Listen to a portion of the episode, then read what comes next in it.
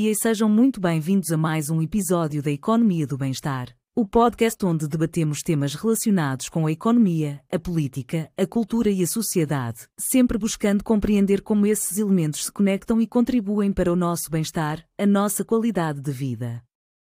Todas as semanas estamos aqui a discutir aspectos da economia do bem-estar, aplicações do muito dinheiro que gastamos para melhorar as nossas vidas.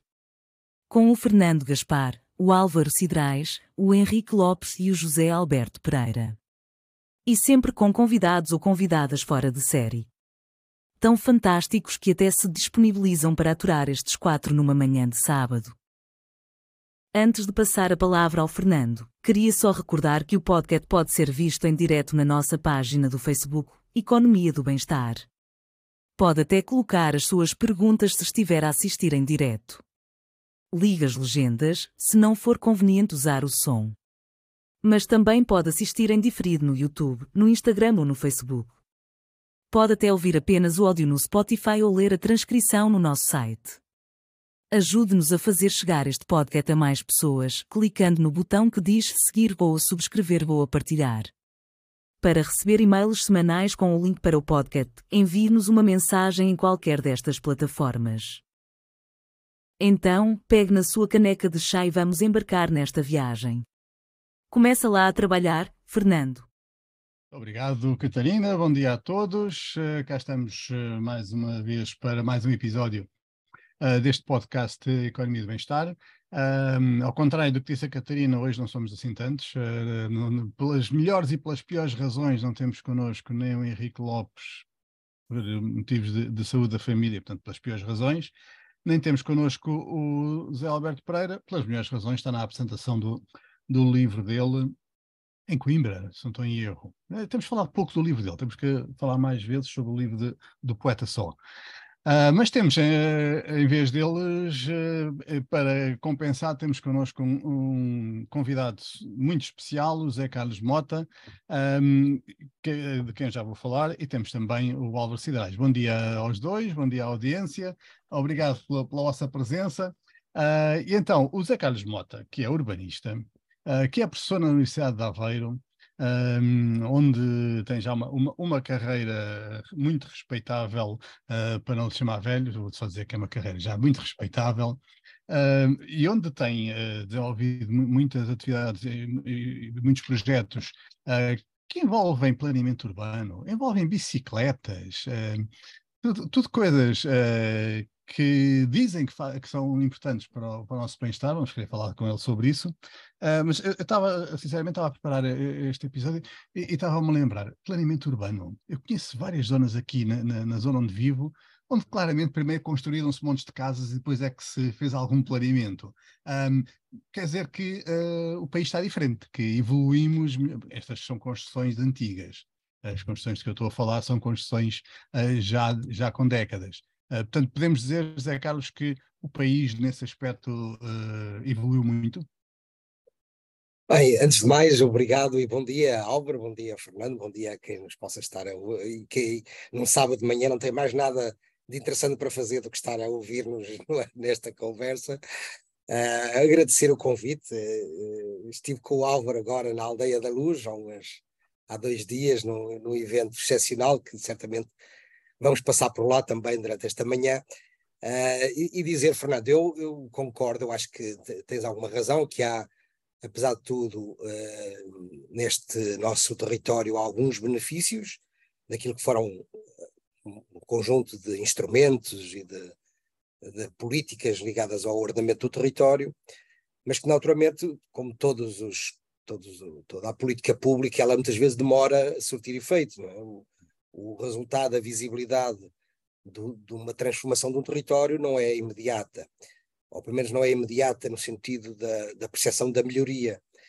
Uh, eu diria que hoje já não se cometem uh, os mesmos crimes urbanísticos em, eu diria, em proporção do que aconteceu, do que aconteceu há uns anos, há umas décadas atrás, ainda assim, volta e meia surgem uh, relatos de, de, de iniciativas e de projetos que são que contrariam aquilo que era o bom senso urbanístico, já não digo as regras da, da edificabilidade e do, e, do, e do ordenamento do território, mas Uh, agora, no Porto, há uma grande discussão sobre um, um prédio que vai ser construído mesmo ao lado da, Ponta Rábida, ou que já está a ser construído, cuja volumetria uh, é claramente desajustada e a localização é desajustada face àquilo que são, eu nem digo os princípios teóricos, mas o bom senso, o bom senso de qualquer cidadão. E, portanto, há aqui, naturalmente, ainda algumas histórias que não deveriam ocorrer. Mas ainda assim, eu acho que também temos que, às vezes temos sempre a tendência, de, e há bocadinho dizíamos, de, de criticar que está tudo mal, né? né e, e, se nós não celebramos os, os, pequenos passos que damos, isto é, é frustrante, não é? Isto não faz bem à, à, à, saúde, não faz bem à nossa vida. Não. Portanto, temos que também ser um bocadinho mais, uh, eu diria, mais equilibrados na leitura sobre a realidade que temos. Mas esse é um aspecto que me interessa, peço desculpa para interromper, esse é um aspecto que me interessa muito. Nesta, nesta área, aquilo que fazemos hoje vai afetar o. fazemos de bom ou de mal, vai afetar o bem-estar de gerações futuras, dos nossos filhos e netos, ou um, ainda, tem, ainda, ainda vamos a tempo de melhorar a qualidade de vida da, dos portugueses atuais? É, é repara, é, sim, há uma, eu diria que há aqui dois, dois níveis também de, de leitura. Há um nível que é o nível de urgência face a um conjunto de riscos que estão em, em cima da mesa, não é? os riscos climáticos, não é? Os, são riscos que são, uh, não, já não são uh, possibilidades, já são. Nós tendemos a termos a memória curta. Um, em dezembro do ano passado, em Lisboa, houve umas chuvadas torrenciais que tiveram, que só não tiveram consequências dramáticas porque houve, está tudo, uma boa resposta. Uh, mas esses fenómenos climáticos extremos estão a repetir-se em frequência. Não é?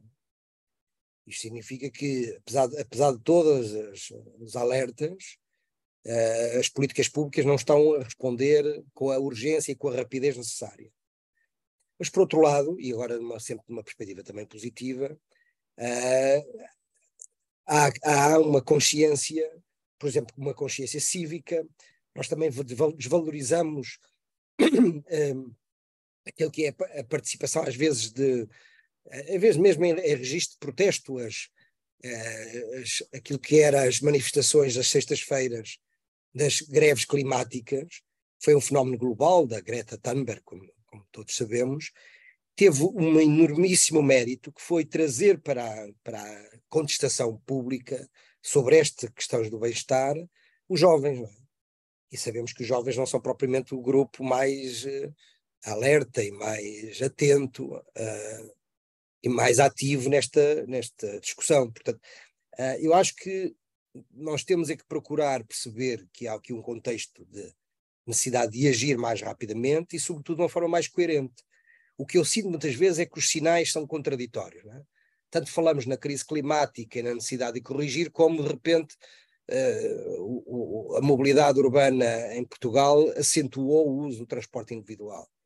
Eh, portanto, quer dizer, como é que é possível? Então, se, se é claro que a mobilidade e os transportes são um dos, um dos fatores que contribui para, para as emissões de CO2, que contribui para o agravamento daquilo que é o risco da crise, da emergência climática, então e não, o, resultado de 10 anos da política pública de investimentos foi que ainda tivemos, o, o problema ainda se agravou mais, é?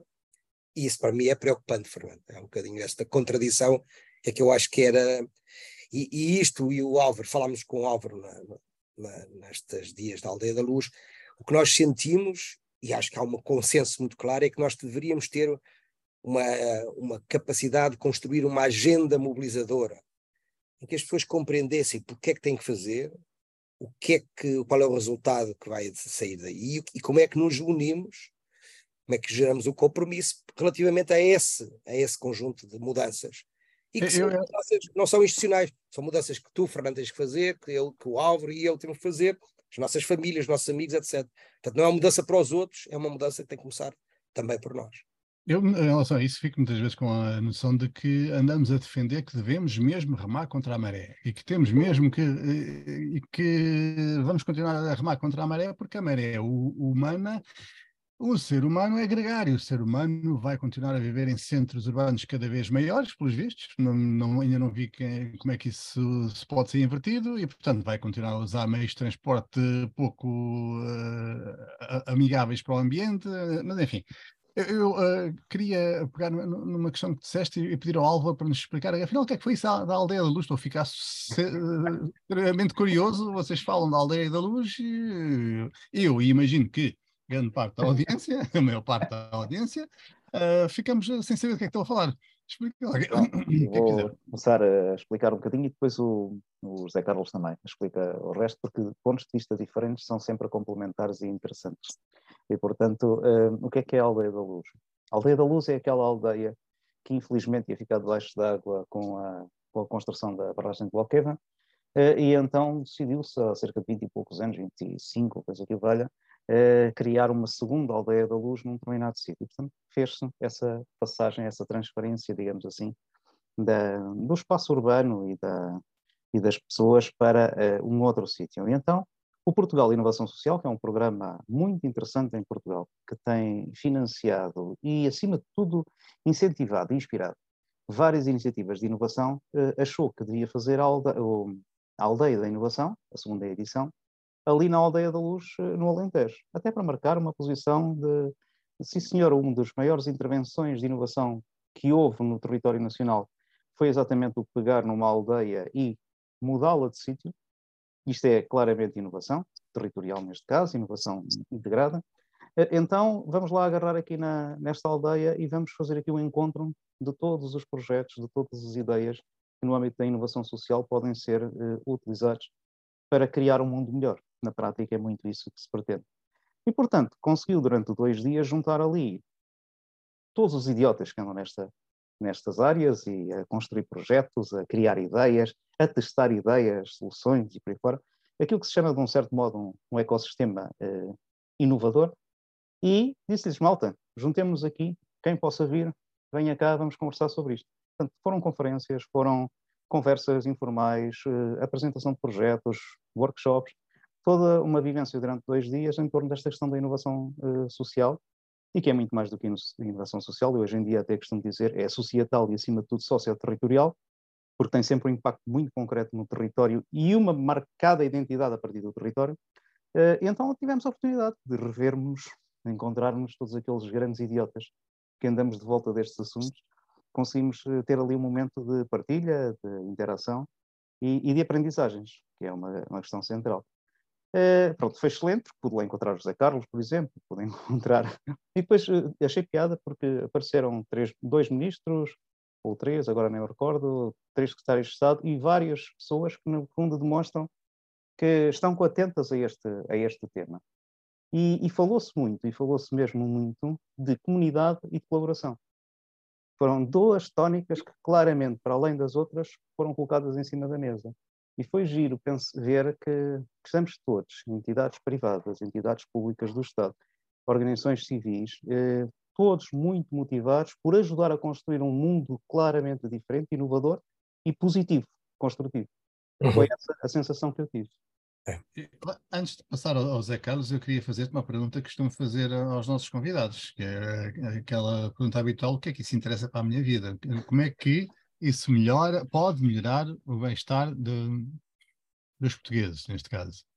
Podes perguntar isso ao Zé Carlos, que eu creio que estás à vontade, porque nós os dois, acho que ainda para mais temos uma visão muito, muito próxima sobre estas questões. Não, mas já, Álvaro, mas dá, dá, dá, começa tu. Posso começar? É, começa tu, começa tu. Então, epá, como tu sabes, eu, eu defendo que, que o nosso poder de aprender pode construir uma atitude positiva, otimista e, e reforçar muito o nosso bem-estar. Uh, Dando-te exemplos depois assim concretos. Também sabes, e, eu, e há bocado o Zé Carlos estava a referir isso, que hum, estamos perante novos desafios grandes, uh, tanto a componente climática como a sustentabilidade, a alimentar, temos falado pouco, mas que é muito importante, uh, e a do envelhecimento. E nós estamos a precisar de reinventar tudo, nomeadamente a forma como pensamos, como sentimos, e como encontramos soluções para vários problemas.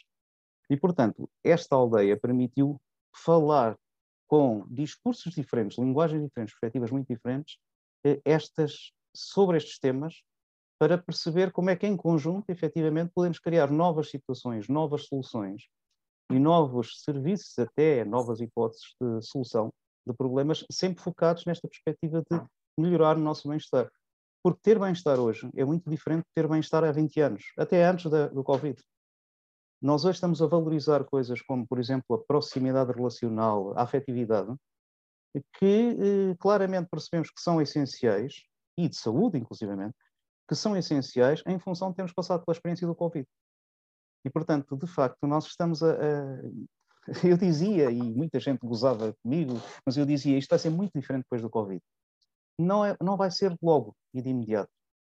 Mas a consciência que o Covid nos veio trazer leva-nos para, de facto, começarmos a pensar em mudar muita coisa. Portanto, esta, este passo da aldeia da inovação, por exemplo, que é exatamente o depois do Covid, eu penso que foi um dos primeiros passos a mostrar que é possível construir bem-estar com outras lógicas, outras maneiras de pensar a coisa e de forma interligada, interdependente. Hum. É, eu, eu, eu sublinho tudo o que o Álvaro disse, acho que esta ideia, eu, eu diria que há uma noção do bem-estar uh, que eu, talvez valesse a pena nós aprofundarmos, que é uma coisa é a ideia do bem-estar individual, não é? O bem-estar do Fernando, que tem ali com os golfinhos atrás, Repara, a, a, a, fotografia que ele escolhe representa muito uma certa ideia de, de, de, de desejo, de, daquilo que o, que o atrai, no fundo, da profundidade, o mar, o oceano, a frescura, não é? E, e isso uhum. representa um conjunto de características que associou ao seu bem-estar, e portanto.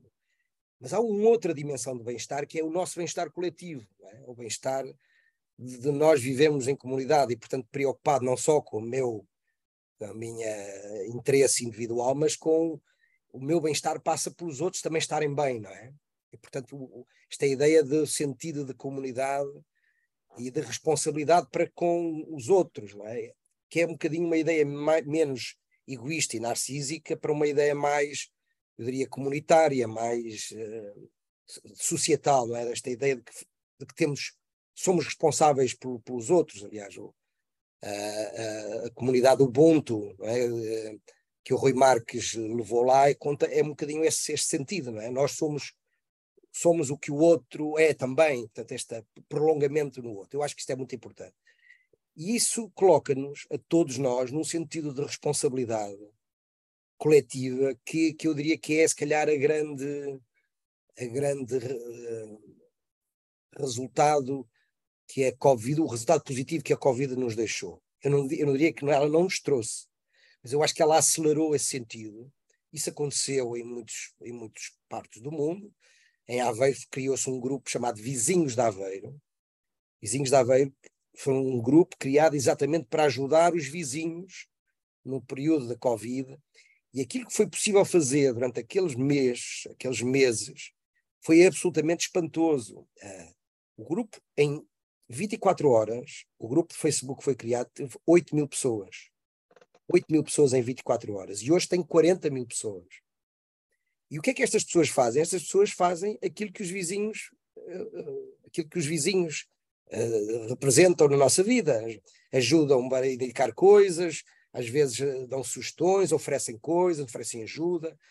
E, portanto, há aqui uma dimensão de, de bem-estar coletivo que, que, é, que é Covid ou que a, a, pandemia e o confinamento nos ajudou a trazer. Agora, isto não chega, não, não chega. Portanto, isto não pode ser só. Isto, é, isto tem um lado quase romântico, não é? Mas, mas depois temos que ir ao fundo da questão que é. Então, e o que é que estruturalmente temos que mudar? Porque isto não pode partir só de nós três ou, do, ou de um grupo de cidadãos. Isto tem que ter, uh, uh, para que a mudança seja estrutural, isto tem que envolver a administração pública, a política pública, as empresas, as organizações com que têm meios, não é? Nós, nós temos os meios é, muito reduzidos, temos muito boa vontade e capacidade de mobilização, mas não chega. E o Presidente da República, e agora dando um saltinho até à aldeia da luz outra vez, disse, chamou a atenção de uma coisa muito, muito importante, que na política pública e nas questões participativas e na inovação social acontece e que, e que nem sempre é, é, é adequada, que é a ideia de que nós estamos a fazer qualquer coisa para os outros. É? Os outros são os destinatários do, no, do nosso esforço. E o Presidente da República chamou a atenção no discurso, eu julgo que isto foi propositado, Ele disse no discurso que enviou para a aldeia da inovação social, disse os destinatários da inovação social ou os beneficiários têm que ser mais do que isso. Têm que ser obreiros. E eu acho que esta, esta palavra, esta frase, é, é de um enorme simbolismo, porque significa que as pessoas que são os destinatários do, dos problemas são, têm que ser os protagonistas também da sua resolução. E isto não é, pode dizer, Fernando pode dizer, pá, está bem, isso é muito bonito, mas isso é retórico, não é? Não. É, mas, mas, na verdade, o que o Álvaro, o que o Rui Marques, o que nós aqui em Aveiro estamos a fazer é um bocadinho isso, que é colocar grupos muito frágeis, de enormíssima fragilidade, hoje podemos falar depois um bocadinho sobre isto, por exemplo, os grupos, uh, os, os, estamos a trabalhar com a comunidade cigana, estamos a trabalhar também com os, com os estudantes africanos, que, que o contexto onde vivem, é, eles não são frágeis individualmente, mas o contexto e a, e a vida que têm é de uma tão grande fragilidade que nós diríamos é impossível que eles sejam protagonistas da sua transformação. E o que acontece com as práticas colaborativas que temos vindo a utilizar, nomeadamente a ideia dos laboratórios de cidadania, este, esta mudança pode ser feita. Pronto. E, e, e, com resultados. Nós, há, há evidências que mostram que, na, pondo estes uh, cidadãos a identificar as suas dificuldades e a experimentar a mudança da sua condição de vida, e eu sublinho a ideia do experimentar, significa como é que nós podemos testar? Nós não temos certezas, não é? Nós vivemos num, num momento em que, se calhar, a grande, uh, grande contexto de fragilidade, repete um bocadinho a palavra fragilidade, que nós estamos a viver é que nós não temos respostas fáceis e uh, imediatas para os grandes problemas que temos pela frente. Não, não, há.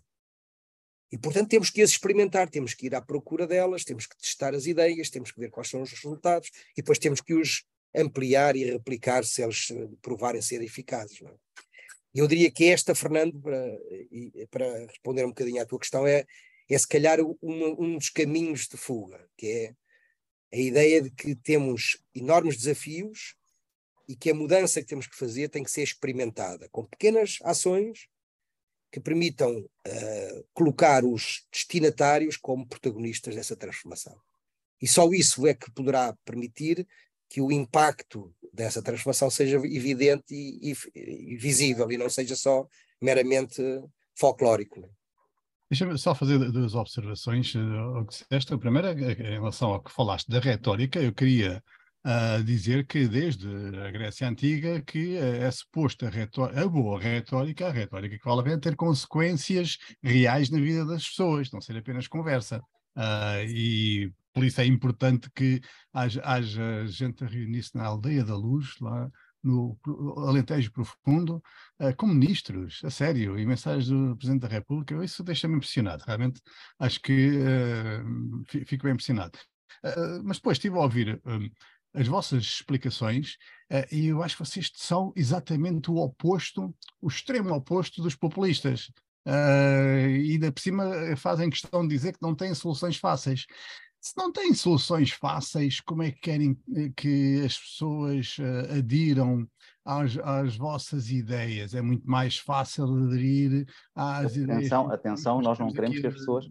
Eu é que sei, eu vou resolver isto tudo. Não, não, não, não. atenção, nós não temos a, a vontade de que as pessoas adiram às nossas ideias. Aliás, essa é a base estrutural desta questão. E que é o que nós procuramos ajudar é fazer com que as pessoas evidenciem as, as ideias de todos. Nós temos a nossa, o outro tem outra, cada um de nós tem as suas ideias, e num conjugar de, de ideias e de idiotices, consigamos encontrar soluções que são nossas, que geram compromissos, que geram corresponsabilidade e que dão gozo. Algumas dessas experiências um, concretas de, de, de, de ações que, que, que, já realizaram? Ou que, ou que estão em curso? Era, isso que eu ia pedir ao José Carlos, que ele falou numa coisa que é muito interessante e tem sido uma das formas mais, uh, mais importantes de aprendizagem coletiva uh, em Portugal, que são os laboratórios de cidadania. Ele tem, ele tem feito, com estas coisas da vizinhança e cidadania, ele tem feito ali coisas muito interessantes. Diria no Norte, de modo geral, a área de influência é mais o Norte do que não é só Aveiro. Uh, e, portanto, temos aí excelentes exemplos. E depois têm estado na dinamização de processos participativos em várias, com várias autarquias, um, pá, processos de vizinhança mais formais, mais informais. E, portanto, há muitas experiências e eu ia pedir exatamente ao, ao Zé Carlos que nos falasse de alguma delas, uh, assim, mais, uh, mais exemplificativa. Pois, esse, esse esta, um Jeff, não sei se conhecem um, um, julgo que é um investigador e um empreendedor na área do, da inovação social chamado Jeff Mulgan. Este Jeff Mulgan é um ativista também da, da causa da inovação social e com o Diogo Vasconcelos, aí há uns 13 anos atrás, o Diogo Vasconcelos foi também uma referência nacional neste âmbito, e eles desenharam um, um documento, um manifesto chamado Fixing the Future.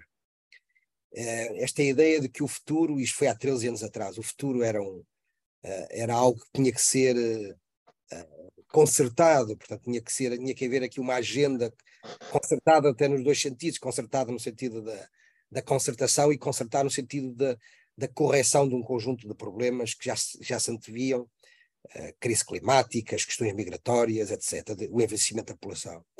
E este Geoff Mulgan, agora há uma semana, 15 dias atrás, voltou a, a, a, fazer um texto muito interessante em que ele fala das várias crises, né? as crises que nós falamos, a crise uh, climática, a crise digital, a crise uh, da, demográfica, da integração migrante, etc., dos vários refugiados.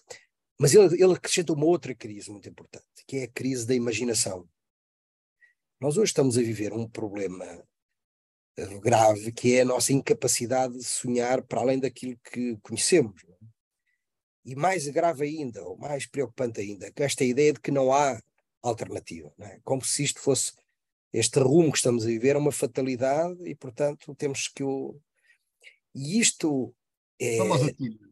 Ah, exatamente, a tina. E, portanto, o que estas nossas. O que é que esta introdução foi, é, é, é, útil? É porque o que na verdade fazemos nestes processos é um trabalho de construção de uma certa imaginação coletiva e que ela parte de dois, de dois lados. Um lado que é o lado do, do, da, da, da criação de espaços de escuta para as comunidades, para os cidadãos, de escuta, uma coisa tão simples e tão rara de ser feita escutar o que é que um cidadão tem para nos contar. E todos os cidadãos têm uma história incrível de vida para nos contar.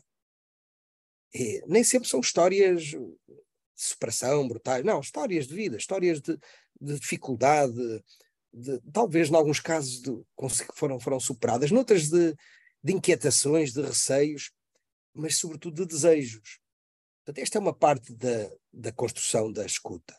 E outra é da imaginação coletiva, é aquilo que também nós devemos trazer, que é perceber que há futuros possíveis e futuros improváveis a que todos temos direitos, mas se nós eh, não os ilustrarmos, não falarmos sobre eles, não os dermos a conhecer, nós não vamos sonhar com eles, porque se eu não vou sonhar com algo que nunca visualizei ou nunca, ou nunca sequer coloquei como hipótese. E, portanto, o, o, os laboratórios de cidadania que temos feito, uh, e com comunidades sempre mais desafiantes, tem sido uma enorme riqueza. Eu vou dar três ou quatro histórias rápidas para perceberem. Uma delas com a comunidade cigana da Maia, do bairro da Anta. Uma comunidade cigana um, que vive numa freguesia Castelo da Maia e que vive por trás de um, cinco casas de habitação social uh, há mais de 20 anos, por trás de um polidesportivo, tanto escondidas atrás de um muro. E nós fomos desafiados pela Câmara da Maia, num, num concurso que ganhámos e que, para trabalhar este laboratório de cidadania com esta comunidade. A, a comunidade cigana e os ciganos são o grupo social mais excluído que temos em Portugal. Sem dúvida. Não há, não há nenhum que se compare pelo estigma que é associado, pela pobreza dramática de 94% da sua população, dos baixíssimos níveis de escolaridade, dos problemas gravíssimos de saúde associados. É um grupo que acumula tudo que são tudo que são problemas graves e estruturais de empregabilidade, etc. E o desafio era um bocadinho num trabalho absolutamente notável que a Câmara da Maia já estava a fazer, num projeto chamado Maia Inclui, e que passou, por exemplo, pela construção e pelo equipamento de um, de um, de um pequeno poli, um edifício polivalente, que eram os balneários deste, deste polidesportivo, e onde foram feitas várias atividades. Mas o, a nossa entrada, atividades para os, os, as comunidades, para os membros dessa comunidade. A nossa atividade era pôr os membros da comunidade a falar e a contar as suas histórias. E o que aconteceu foi um processo gradual, lento, de ganho de confiança, de criação de laços de empatia e depois de capacidade de mobilizar. E houve três uh, pequenos projetos que emergiram deste laboratório de cidadania. Um deles tinha a ver com a limpeza.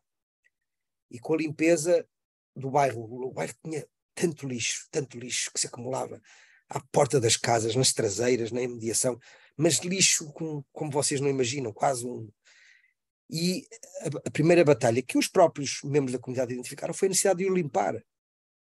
Então combinámos, ao fim de muitas semanas de trabalho, portanto isto não foi uma coisa imediata, uh, limpar o lixo e num sábado de manhã, como hoje, Álvaro, em vez de irmos para, para aqui para o Zoom, fomos para, para a Maia, e quando chegámos lá, sabem qual foi o que aconteceu?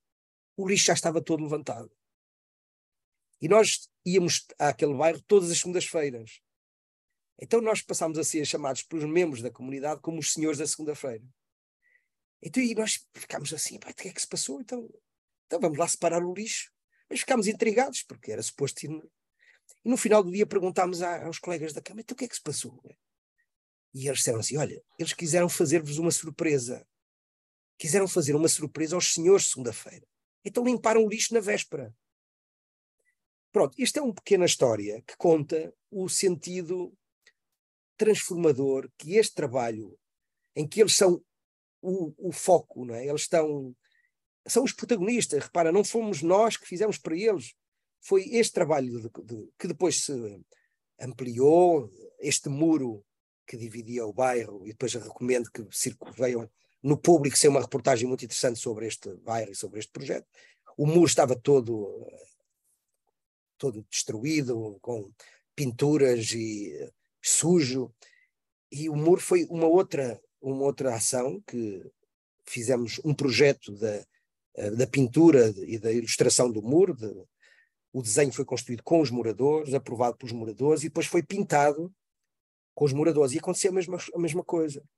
Eh, foi dada uma de mão e nós chegámos lá, ou íamos supostamente fazer a segunda de mão no outro dia, e, e, e porque não, não foi possível fazer tudo na mesma altura, tivemos a informação de que os moradores fizeram o resto sozinho.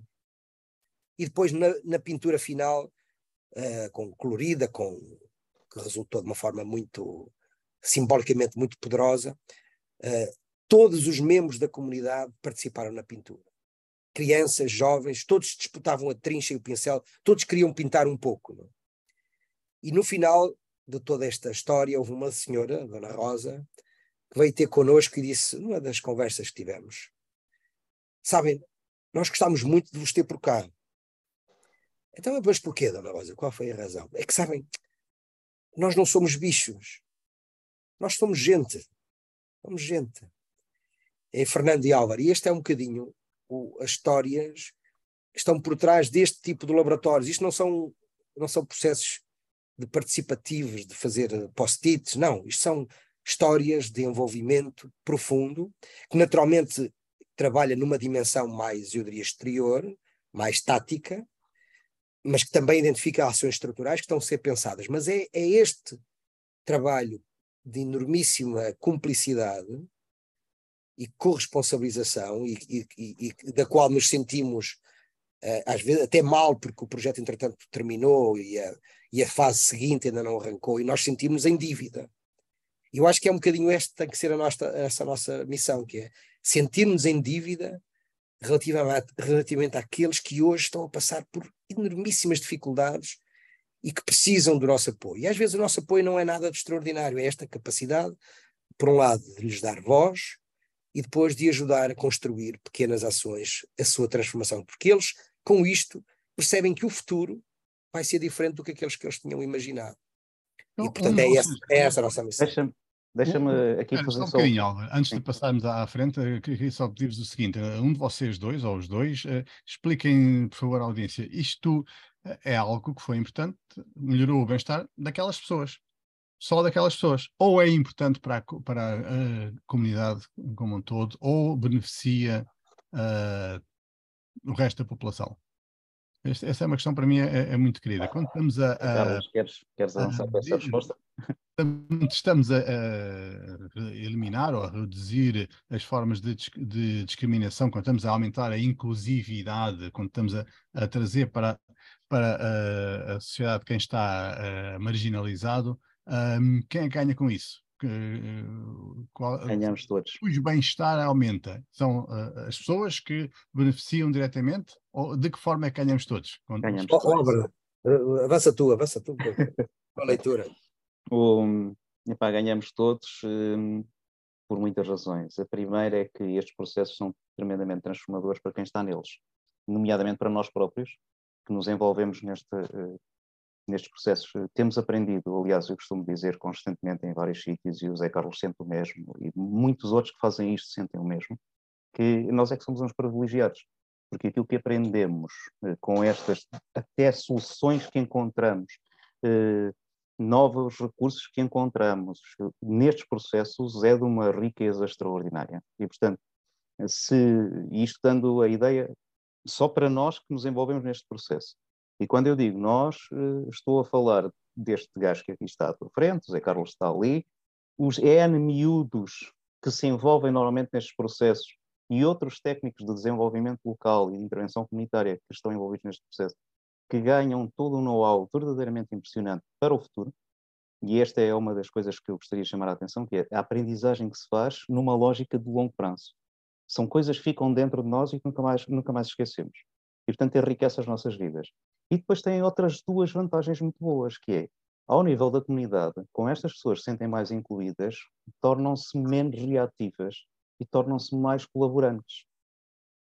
E então ganhamos imenso com essa disponibilidade para trazer as suas histórias de vida, os seus recursos, as suas mobilizações conjuntas, aquilo que chamamos o capital cultural e capital social destas pessoas, para todos os processos da cidade. Da cidade ou da aldeia, ou seja, do que for, do, do território. E depois há um outro ganho excepcional, que nós nem sentimos e que não verificamos ou que, desvalorizamos. Mas isto leva a uma segurança pública verdadeiramente extraordinária. Porque a tendência para reduzir a disponibilidade para determinado tipo de crimes, para determinado tipo de relações menos positivas e por aí fora, é muitíssimo grande.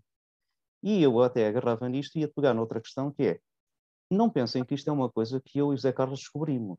Não, isto é uma coisa que, felizmente, desde há muitos anos, Maria José Tovar, Rui de Piné, Rogério Rocamaro, Alberto Mel, José Carlos Albino, Isabel Rebelo, fazem nos territórios eh, de Portugal naquilo que nós chamamos os movimentos de desenvolvimento local.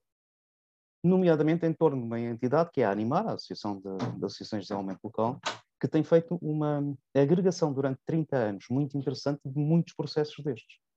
Portanto, o que nós agora conseguimos fazer também é toda é com a experiência internacional do conhecimento internacional destes temas e a experiência local destas práticas e que nós vivenciamos em determinados contextos, nós estamos hoje em dia a conseguir criar ligações que inclusivamente explicam porque é Portugal é um país tão seguro. Porque Portugal é um país muito seguro, nomeadamente em meio urbano, porque este tipo de intervenções tem vindo a ser feito há cerca de 25 anos. Olha, uma, tanto, por exemplo, Lisboa, Porto e, e ali na margem sul, Barreiro Moita. Uh, a iniciativa Bares Críticos, que a Maria João Freitas era capaz de testar, que é uma das principais promotoras, Iniciativa Bairros Críticos, críticos que inter, fez a intervenção no Val da Amoreira e uma intervenção experimental. Val da Amoreira, Cova da Moura e, eh, agora não me recordo, no Porto, na, do nome da, do bairro. Não, era aqueles prédios altos que implodiram, que, como é que se chama? Pronto, agora não me recordo, daqui a um bocado. Estas iniciativas que foram em três pontos do país e que obrigaram uma outra forma completamente diferente de intervir, reduziu de forma impressionante a criminalidade, a pequena criminalidade, e criou novos futuros para não sei quantos outros jovens que hoje em dia estão a fazer outras coisas. Aquele puto que joga basquete hoje nos Estados Unidos é fruto da intervenção que foi feita no território. Um conjunto de bandas na, no Val da Moreira, um conjunto de bandas que existem no Val da Moreira, foram fruto da intervenção e bandas de blues, de rock e de, outras, de outros estilos de musicais que existem, foi fruto desta intervenção. Assim como na Cova da Moura, e fruto da intervenção, por exemplo, do Moinho da Juventude, há uma transformação muito significativa das pessoas e da vida de várias pessoas que, felizmente, nós conhecemos na primeira, na primeira pessoa. Olhem, exemplo, a Academia do Johnson.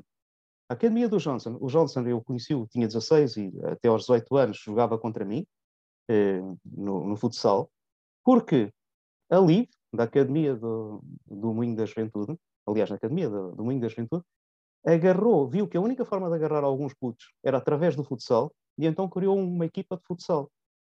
E o Johnson, que depois pagou na cadeia as asneiras que fez naquele período, e algumas até foi acusado, mas foram, claro, fruta da, da sensação de injustiça e de racismo que efetivamente se exerce sobre estes miúdos, o Johnson, uma vez saído daquele espaço, e porque teve a iniciativa Bairros Críticos, a acolheu com muita naturalidade no período pós-cadeia, levou a que ele construísse a sua própria ideia da academia, que era a academia de construção de novos cidadãos, de putos capazes de vencer na vida em vez de levarem o caminho dele. E, portanto, isto são aqueles, aquelas coisas invisíveis que efetivamente resultam numa segurança imensa e numa educação imensa das gerações seguintes. Espera, tu estás a dizer coisas extraordinárias que te vão -te meter em problemas, de certeza. Tu estás a dizer que, que, combater o crime não se faz com mais polícia e mais meios para a polícia. Uh, estás a dizer que estas iniciativas como aquela que o Zé Carlos Mota falou, uh, não são apenas o pegarem no dinheiro dos impostos de quem trabalha e usá-lo para beneficiar quem não quer trabalhar. Uh, coisas é que estás a dizer? Não estou, estou a, a dizer isso. Estou a dizer isso tudo. Isso são, isso são evidências eventualmente não, não uh, mediatizadas, mas são evidências claras, nós sabemos que são. Mas acho que esta, isto que o Álvaro está a dizer é muito importante. Do, é, alguém dizia que quando as pessoas não têm uh, expectativas, não têm futuro, não têm, não têm nada a perder, não é? Quando as pessoas não têm futuro, não lhes traz nada, Portanto, qualquer uh, tentação os pode levar para, para o pior caminho possível. E, portanto, esta, este, esta preocupação de nós e termos uh, o projeto de Bairros Saudáveis fez foi, foi uma iniciativa absolutamente notável na linha do BIP-ZIP, que é esta ideia de pegarem em 50 mil euros, 30 mil euros, e ajudar a capacitar e a mobilizar comunidades que, por alguma razão, uh, têm um problema complexo entre mãos e que, de uma forma colaborativa, o vão ensaiar. E esta questão do ensaio é muito, muito importante, porque nós somos o país onde se gastou não sei quantos milhões ou mil milhões de euros de fundos, muitas vezes para fazer obra e fazer projetos cujo impacto é muito difícil de avaliar e às vezes muito longe do desejado, porque parece-me que muitas vezes ensaiamos pouco, experimentamos pouco, temos, temos demasiadas certezas naquilo que são uh, os resultados do, do, que esperamos que venham, que venham a ter estas. E, portanto, se fôssemos mais comedidos, mais humildes, uh, poderíamos eventualmente ser muito mais eficazes. O que é, não custa dinheiro, ser humilde e experimentar, poupa-se dinheiro, não é? Agora, uh, este, este, esta questão do. Eu não queria colocar aqui a questão da intervenção em grupos eh, relativamente margi, ou questão de uma vida marginal, ou uma vida marginal no sentido à margem da, da sociedade, ou daquilo que nós con, con, con, convencionamos chamar sociedade, não é um problema é, é, não é um problema do que é que eles podem fazer aos outros, é o problema do que é que eles não podem fazer por eles próprios é o problema da sua saúde. E o problema da sua saúde é mau para todos, é mau para eles, é mau para a sociedade, porque estamos a falar de jovens que vão ter problemas, já estão a ter problemas de saúde, saúde oral, saúde ligada à obesidade infantil, que sabemos que Portugal é um dos países onde o nível de excesso de peso e obesidade infantil é maior na Europa e é maior sobretudo nas camadas mais pobres, é um problema sobretudo desse grupo. É mau para uh, a escolaridade e para a sua não escolaridade, e, portanto, o facto de eles fugirem ou não terem a percepção da importância da educação uh, e, portanto, não perceberem a utilidade da, da educação, isso é, é, algo que tem que ser trabalhado. E estes jovens com quem nós trabalhamos perceberam que, e estamos a falar de jovens com 20, 21 anos, que não sabem, que sabem ler muito mal, ou não sabem ler mesmo, e não sabem escrever. Isso impede-os de várias coisas. Impede-os, por exemplo, de não poderem concorrer a nenhum emprego público, não poderem tirar a carta, e, naturalmente, eles já hoje percebem, percebem com isso, a utilidade de regressar à escola ou a utilidade de continuar na escola. E a terceira dimensão, que é a importância do emprego. Muitos destes jovens, e o Johnson, Johnson a academia do Johnson, estavas a falar, são jovens que não têm a porta aberta do mercado de trabalho. O mercado de trabalho já é-lhes vedado.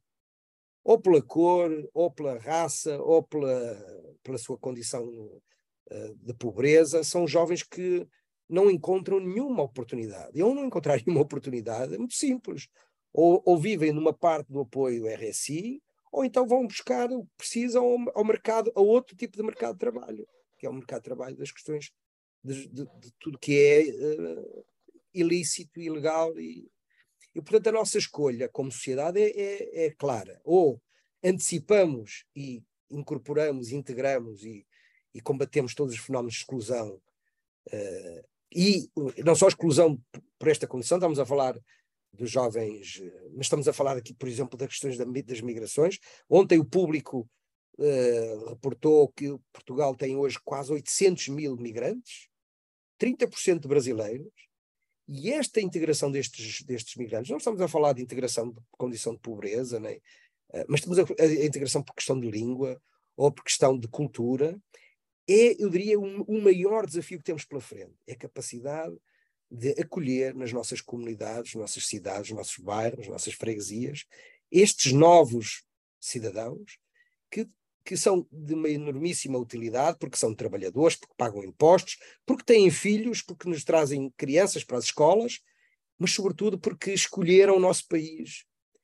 E se nós não compreendermos o, a enorme oportunidade que temos num país envelhecido e que não vai ter crianças a nascer uh, nos próximos anos, a enorme oportunidade para o país, para tudo, desde o trabalho a, aos impostos, a, à, valorização cultural que, que, eles trazem, será, eu diria, um, um enormíssimo, uh, uma enormíssima perda. Eu diria que é o equivalente às nossas descobertas, às, às descobertas que fizemos no século XV, é o equivalente em termos de oportunidade do que temos hoje. E curiosamente não é indo para fora, mas é os que vieram de fora para cá para dentro.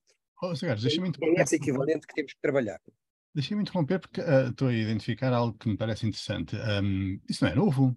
Essa coisa de acolhermos 800 mil pessoas no não, país. Não, não é não? Não, não. não é. Em 75 fizemos isso. Mas em 75 uh, tínhamos uma atitude diferente. Desculpa. Em 75 tínhamos uma atitude diferente. E essa é, que é a grande mudança. E eram familiares. E eram familiares, exatamente. Não eram. Aliás, não eram, é, e eram aliás, brancos. É um tema que eu, por acaso, gostava de. Não era um branco.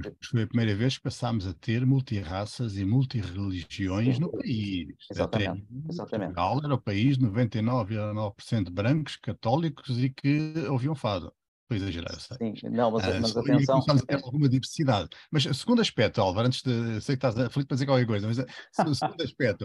Uh, 800 mil, a sério, isso é um problema. Olhem para a Alemanha, olhem para, para, para o resto da Europa que tem refugiados aos milhões e nós estamos preocupados com 800 mil. Um, eu não estou preocupado. Eu confesso que não estou preocupado. Ou antes, tenho uma dose de preocupação e depois uma dose de não preocupação. Porquê? Porque eh, isto, olha, quando andei a estudar geografia, e uma das coisas que se estuda em geografia e geografia humana eh, é exatamente as migrações, uma das coisas que se percebeu e que se percebe em quem estuda isto é que os países que atraem imigrantes são normalmente aqueles que se desenvolvem mais. Porque o poder, o poder de, de empreendedorismo, de construção, a vontade de construção destas pessoas é realmente muito grande. Eles são capazes de assumir o risco de ir para sítios que não conhecem lá de nada. Conseguem ter alguns amigos e tal e arriscam. E querem é, é construir família, construir vida positiva. Portanto, acolher imigrantes, isso se reparares na história mesmo assim, todos os países que acolheram muitos imigrantes, olha para os Estados Unidos, que é um exemplo muito recente e muito fácil, desenvolveram-se de forma extraordinária à custa de acolher imigrantes. Portanto, a questão da imigração não, é muitas vezes um falso problema, porque acolher bem imigrantes é o melhor que pode existir. ganhamos imensa inteligência e nós fizemos isso antes dos descobrimentos. Os descobrimentos ocorrem em Portugal porque nós tivemos a inteligência de acolher com naturalidade, simplicidade e gosto judeus islâmicos, eh, malta vinda do, do norte da Europa, e conjugá-los em cidades como Lisboa, como Sines, como, como Almada, se quiseres, na altura também era um ponto de encontro destas pessoas. E foi todo o saber destas pessoas é que construiu uma sociedade extremamente criativa, extremamente interligada e capaz de lançar os descobrimentos. Portanto, esta história da imigração, do ponto de vista do país de acolhimento, se o país for inteligente, e naquela altura foram inteligentes, é uma grande vantagem. Mas arranjar problemas a dizer essas coisas, é só o que eu tenho para te dizer. Vai. Eu sei, eu sei, mas eu já passei uma vida a arranjar problemas nestas questões eh, por afirmar isto, portanto já estou treinado, já ganhei resiliência. Mas este desafio que o, que o Álvaro está a dizer é muito importante. Nós tivemos eh, agora um, julgo que estamos a aproximar-nos do fim, uma história rápida sobre um, um laboratório de cidadania que fizemos com a comunidade africana em Aveiro, com os estudantes africanos.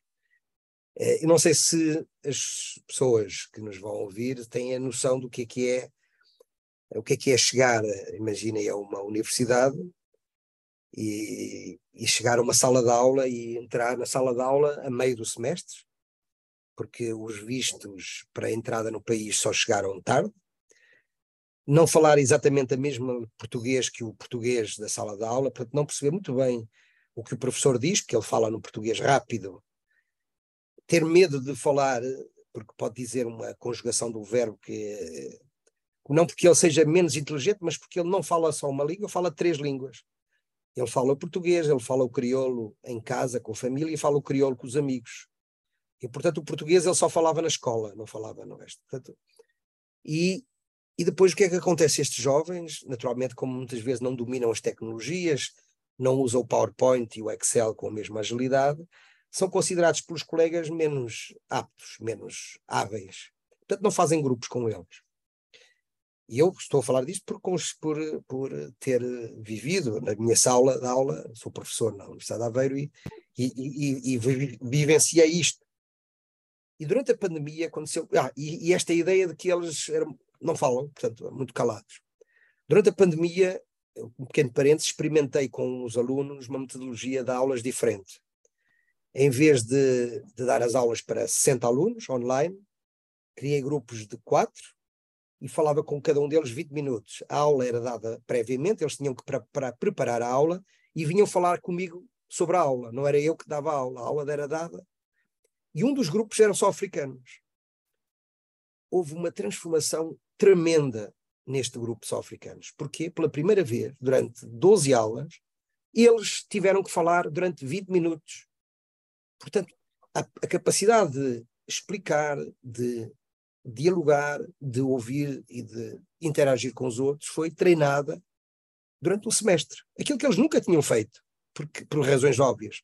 Fechando parênteses, só para dizer que o que é que, qual é a consequência deste isolamento estes jovens, durante a sua vida académica, não fazem um amigo português.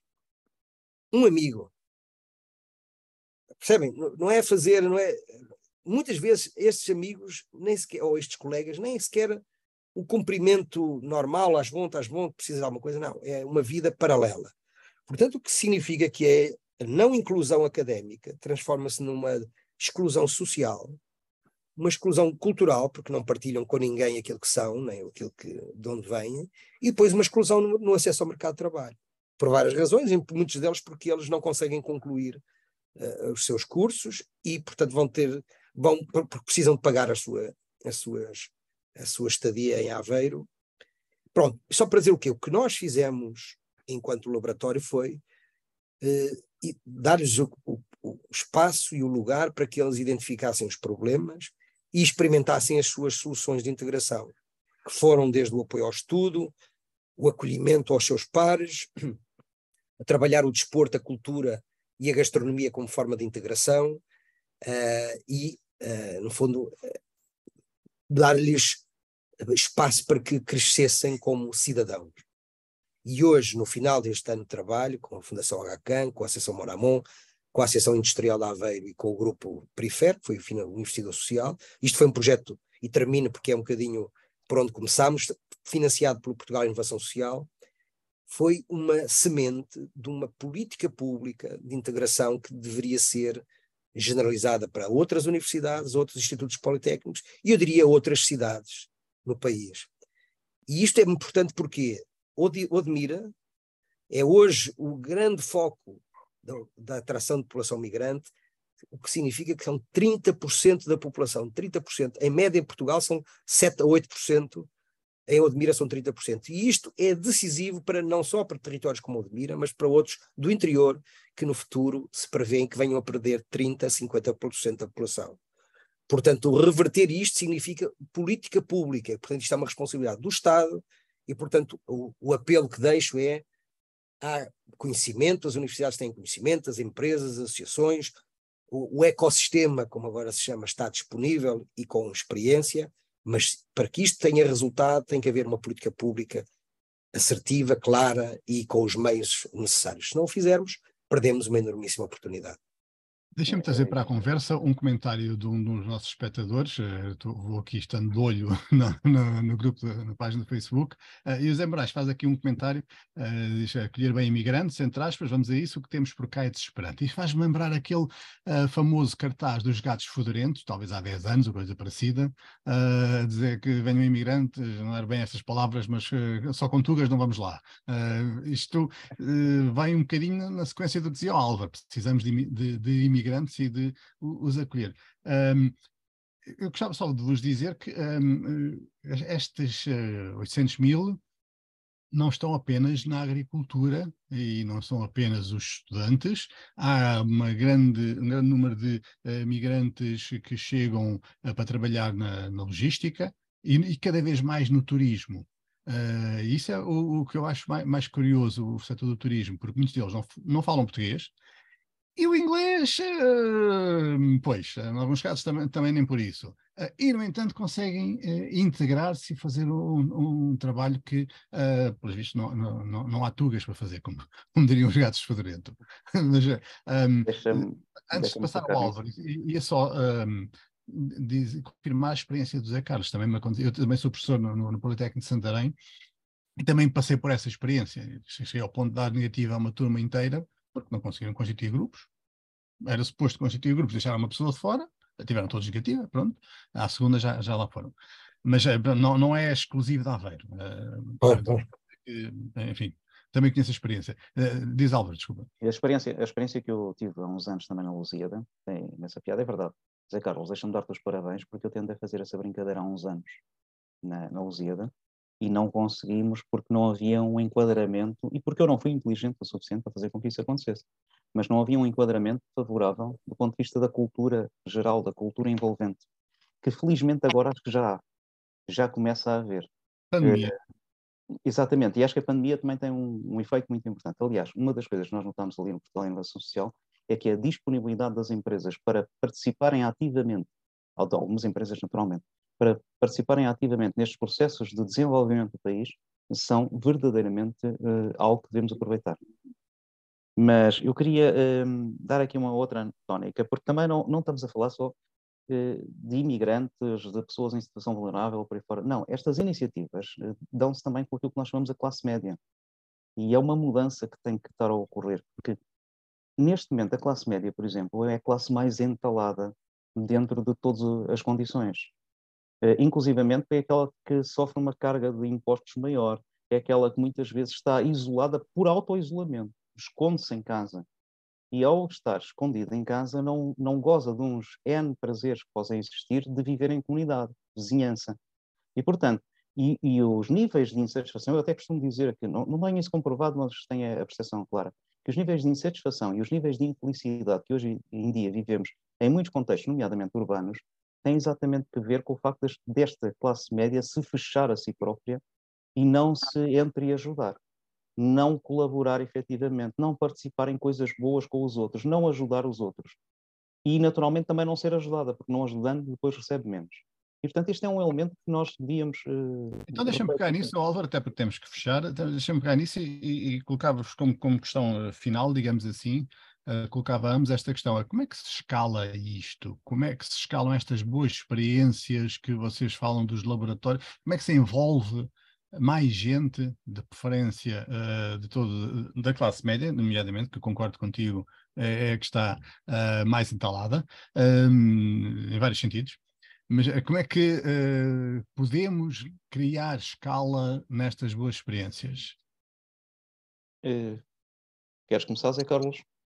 Rapidamente, isto implica uma enormíssima porosidade das organizações que têm hoje, que tutelam e que trabalham nestas áreas. Não é? Isto não pode ser uma coisa que o Álvaro faz, ou uma coisa que o Zé ou que o Fernando fazem, eh, com um grupo, mesmo representando a própria instituição. Isso significa que os municípios, as universidades, têm que ser mais, têm que aumentar a sua permeabilidade a, a estas mudanças de prática é? e esta experimentação eh, também há aquilo que é o, o, seu, o seu espaço de escuta, e, e, e, repego a ideia do Presidente da República.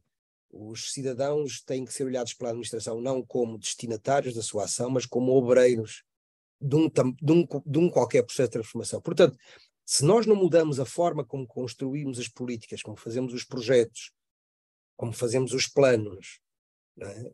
Aprendendo com estas experiências, e portanto, se elas têm que ser uh, contaminar estas práticas tradicionais. Se isto não acontece, ela não vai ser escalada, porque o escalar implica, em primeiro lugar, uma mudança cultural. Em segundo lugar, implica uma mudança de meios também, ter meios financeiros, para que em vez de fazer isto só em Aveiro, ou, ou em Lisboa, ou, ou na Maia, isto ser feito por regra. Todos os municípios deviam ter, e há boas notícias nesse aspecto. O Primeiro-Ministro anunciou que o programa Bairros Saudáveis vai passar a ser um programa estrutural, vai passar a ser um, programa anual. Já, não, já passou a prova de conceito, funcionou e, portanto, a, a inovação social é outra boa notícia. Portugal, a inovação social, eh, a Aldeia da Luz, não sei se ficou claro, foi uma, um projeto, uma iniciativa institucional do, de um programa público, portanto não foi uma iniciativa cidadã, por isso é que teve aquele impacto institucional. O Portugal Inovação Social financiou o Laboratório Cidadãos e vai financiar outros. Portanto, quem nos está a ouvir e quiser uh, candidatar-se a fazer, tem aqui uma oportunidade. Tem que encontrar um investidor social, pode falar connosco se quiser uh, ficar com mais informação, estamos disponíveis para, para que outros façam noutros sítios, que isto tem que ser a cultura dominante. A cultura dominante, e o, o Diogo Vasconcelos dizia que Portugal tinha que ser uma, um país startup, eu diria que Portugal tem que ser um país de experimentação cidadã, mais do que a transformação das empresas ou em negócios, é a transformação da sociedade, porque é ela que depois vai gerar impactos nos negócios, na vida das comunidades e noutros âmbitos. É, subscrevo totalmente. O que é que eu posso acrescentar sobre esta questão? Um, há uma dimensão muito importante sempre, que é a dimensão da divulgação, da informação. Ou seja, fazer chegar estes, estes vários exemplos a vários sítios eh, de forma mais ou menos generalizada, porque eles são inspiradores, inspiradores daquilo que efetivamente vamos fazendo. Esta mudança cultural, felizmente, está a acontecer uh, e viu-se de forma clara. Uh, vai ser seguida de mudanças de meios, e já agora dou esta indicação, também tivemos ali de forma explícita, vai abrir, em princípio, em julho, um conjunto de fontes de financiamento no Portugal Inovação Social e noutros programas do Portugal 2030 que irão já incorporar estas perspectivas. Portanto, começas a ter aqui outras predisposições económicas ou financeiras e outros recursos para poder fazer qualquer coisa. É preciso é manter aquilo que se tem feito e dar-lhe mais divulgação. Não é preciso muito mais do que isso. E depois, vou-te dar aqui um exemplo que, que acho que é muito interessante. Ontem, por exemplo, foi aqui em Lisboa, na, a Câmara Municipal está a criar a Carta do Desenvolvimento Local, coisa que não existia, uh, a partir do IPSI. E, e, a culpa disso é do José Ferreira e, da, naturalmente, da, da Filipa Roseta. Um, e ontem a Filipa lá esteve mais uma vez uh, num dos momentos de participação que eles promovem para se conversar, neste caso, sobre as questões urbanísticas. Que indicadores urbanísticos? E tivemos uma conversa perfeitamente aberta com cerca de 70 pessoas em que se, com, se trabalharam estas questões, mas se deu mais um pequeno passo. Portanto, isto é uma coisa que já está a começar a acontecer. Vais para o Admira e falas com o Helder Guerreiro, falas com a Telma Guerreiro, vais para a CCDR Alentejo, vais para a CCDR Centro e encontras estas dimensões de facto a funcionarem e a querer-se pegar nisto para que isto possa eh, ter outra perspectiva, outra, outra força para conseguirmos eh, fazer. E o que é que está a faltar neste momento? Está a faltar isto que o, que o José Carlos tinha dito, esta cultura dominante. Uh, está a faltar que a classe média se aperceba que tem condições interessantíssimas para fazer projetos à medida das suas vontades, das suas necessidades e de soluções que tem nas mãos uh, para poder fazer. E eu queria colocar aqui esta tónica muito importante, que é, nós falamos aqui dos públicos frágeis que temos de ter atenção e temos de trabalhar, até porque são, são frágeis, mas são recursos muito diferentes. Quando tu olhas para uma realidade, se olhares sempre da mesma forma e com os mesmos pontos de vista, não tens capacidade de inteligência criativa para poder resolver os problemas. Se conseguires eh, colocar pessoas muito diferentes, de idades muito diferentes, de formações académicas ou de experiências muito, muito diferentes, eh, a conversarem sobre determinados problemas, tu ganhas uma capacidade criativa imensa. Geras inteligência coletiva. E, portanto, este é algo que nós podemos fazer, qualquer um de nós, utilizando estas técnicas, estas metodologias, nos vários bairros. E temos, felizmente, vários animadores que já têm predisposição para isto. Vários técnicos qualificados que facilmente se inspiram nestes processos para fazer as coisas funcionarem. E depois temos uma outra coisa, que no outro dia temos, neste momento, dois, duas ferramentas excepcionalmente interessantes.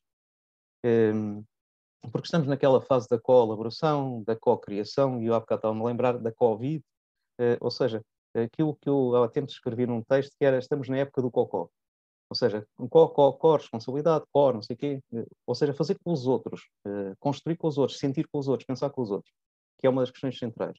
E tens dois recursos muito interessantes. Um é as abordagens colaborativas, nomeadamente design thinking e de outras abordagens uh, que já estão desenvolvidas na área do design e estruturadas e que são muito boas para fazer de forma colaborativa. E tens outra coisa que nós olhamos ainda como um problema, mas que de facto é uma das maiores riquezas que uma nação pode ter, que são os velhinhos. Leia-se, todos aqueles que com mais de 50 anos começaram a ganhar algum tempo disponível para poderem trazer a sua experiência para encontrar soluções na conversa com outros. E tu hoje tens uma sociedade como nunca tiveste. Tem muito mais pessoas com mais de 50 anos e tem muito mais pessoas altamente qualificadas com mais de 50 anos.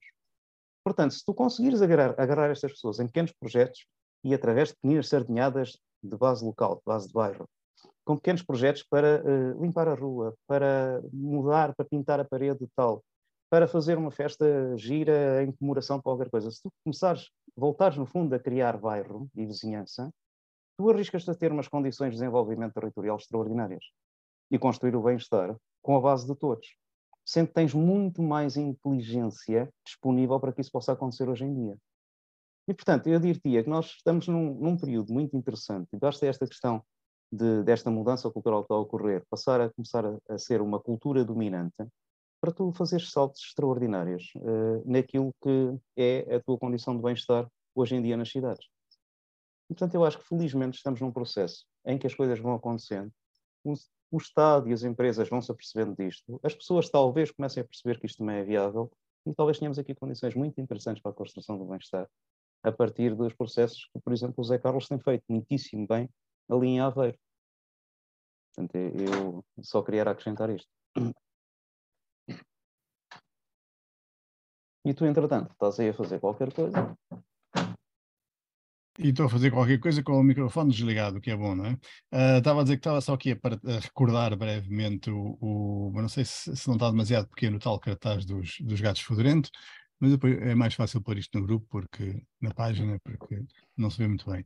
Uh, queria só agradecer a vossa presença, porque está mais que na hora de, de acabarmos. Perguntar uh, ao Zé Carlos se tem alguma nota final, alguma observação para, para encerrarmos? Alguma. Não, eu acho que. É, bem, Antes, eu ponho a questão ao contrário. Como é que quer encerrar isto? Como é que eu quero encerrar? Bem, eu acho que, uh, acho que nós, o nosso missão, sempre que vamos falar, é deixar alguma semente de inquietação. A quem possa um dia voltar a ouvir este, este vídeo ou a que esteja a acompanhar, que é que eu deixo sempre, que é o que é que cada um de nós pode fazer no seu bairro, na sua cidade, na sua organização, para que esta, esta narrativa que aqui trazemos de construção de comunidade ou de cultura colaborativa possa uh, ser consequente, que é das coisas que mais me preocupa, Fernando e Álvaro, e termino com esta, que é a ideia de nós criamos uma expectativa com estes processos colaborativos que não pode ser frustrada, não pode sair frustrada, porque os cidadãos uh, estão disponíveis e a nossa experiência mostra que não há nenhum problema, não há nenhum. Uh, nós na brincadeira dizemos não há nenhum problema genético com a participação, é uma boa notícia, não é? Ao contrário do que se diz muitas vezes, ah, não participa, não aparece, não é verdade. Quando os, os estímulos são os certos e quando as práticas são transparentes e as pessoas, e, e, e, é credível o apelo, é claro e credível, as pessoas aparecem. Aparecem em todo lado, em todas as geografias, não há. Nossa experiência é. Em, em, em todos os sítios onde trabalhamos há sempre gente. E, portanto, não há problema nenhum. Agora, isto não significa que depois. Isto tem que, e, e, naturalmente que os processos participativos também não são só resultados, são processos, não é? São, é o que fazemos, é as festas, é os encontros, é as conversas que fazemos, é o que aprendemos com os outros, e isso também é útil. Mas, no final, a, o resultado da decisão coletiva, ou da, da política pública, ou do plano, ou o que vier a emergir, tem que ser alinhado com isto. Porque se acontece uma coisa, e, e se, se, discutimos uma coisa e o que se faz com esse resultado é o contrário, isso descredibiliza totalmente o exercício. E, portanto, é esta nota de inquietação e de exigência. Nós temos que ser muito exigentes com a qualidade da participação. Hoje não falámos muito sobre isso, mas a qualidade da participação é hoje um, um aspecto absolutamente crítico. Nós temos que avaliar e temos que perceber de que forma é que o que é que aprendemos com ela, o que é que nos mudou individualmente, nas organizações, na relação com os outros, nos decisores, nos técnicos, no, no fundo, na, na, nossa cultura de sociedade. E isso uh, tem, é algo que tem, tem, que ser, tem que ficar colocado na agenda, eu diria, numa segunda geração de práticas participativas que, que, que, provavelmente está a surgir a partir de agora, a partir desta maturidade que conseguimos obter. Álvaro, Nada a dizer. Apenas só, só a fazer este. Uh, reforçar este pedido do Zé Carlos que ele já no outro dia fez no, no Portugal Inovação Social com imenso sucesso, que é pá, saia da sua cadeira e faça por, por nós aquilo que mais ninguém consegue fazer, porque cada um de nós é um poder excepcional para fazer qualquer coisa. E, e nós, uh, colaborando com os outros, uh, numa perspectiva sempre de colaboração e de aprendizagem, pá, podemos fazer verdadeiros milagres uh, na, na sociedade. Portanto, saia da cadeira, venha para a rua fazer coisas boas por nós. Ok, eu, eu tomo eu, eu aceito essa, esse, esse, esse, fecho, saia da cadeira. Eu acho que começaste bem, depois complicaste tudo. Não pode ser. Eu, o que eu ia dizer é que assim não vamos lá, porque não, não, vocês não conseguem combater, vocês, nós não conseguimos combater ideias populistas, sempre soluções simples e, e definitivas e tal, com estas complicações que tivemos aqui a falar, uh, o caminho certo quando, quando procuras um slogan desse género do saia da cadeira, mas não podes complicar a seguir, pá. Uh, enfim, estou a brincar, mas, mas, mas, estou a falar a sério. Uh, eu acho que assim vamos lá, mas uh, temos que realmente ser capazes de comunicar, de comunicar as vantagens, o, os resultados que, que estes processos podem ter e de comunicá-lo de forma simples, gente. Simples. Caiba num tweet. Caiba. A única forma de comunicar estas coisas é sentindo-as, é fazendo-as, é participando nelas. Sim, mas para isso tens é conseguir mais pessoas. E portanto, claro. só saia da cadeira, acho que sim. Okay. Já ganhei. Então deixa-me, oh, Bernardo, então acrescenta uma, saia da cadeira e venha celebrar connosco. Temos que pôr festa nisto. Temos que pôr comida, bebida, e comida e bebida e conversar ao mesmo tempo, porque hum. não é só comida, não é só festa, é celebrar, portanto, trabalhar e celebrar, e uh, a comida e a bebida são muito úteis nisso. Vocês fazem-me lembrar um café que eu conheço, de grande, um café de bairro de grande sucesso, uh, cuja única promoção, a ação de promoção era todos os anos faz uma sardinhada, oferece as sardinhas e o bairro todo vai lá, até porque não tem como evitar o barulho, né, o cheiro a sardinha, portanto o bairro todo vai lá. Uh, e é, é, realmente eh, ilustrativo do poder de conseguir mobilizar uh, uma, uma população local. Mas é preciso chamá-los. E o cheiro é. da sardinha assada é ótimo as pessoas. Portanto, estás a inaugurar a, a sardinhada participativa, é, Fernando? É uma... A segunda boa ideia do dia. Depois, Enfim, vou Estás a ver como funciona a aprendizagem coletiva e a colaboração. Exatamente assim, uma simples ideia pode dar origem a um processo impressionante de desenvolvimento territorial. Obrigado a todos, não nunca mais fechamos. Para a semana estamos de volta com algo completamente diferente e que também vai ser importante para o nosso bem-estar. Obrigado a todos. Exatamente. Tá. Um abraço.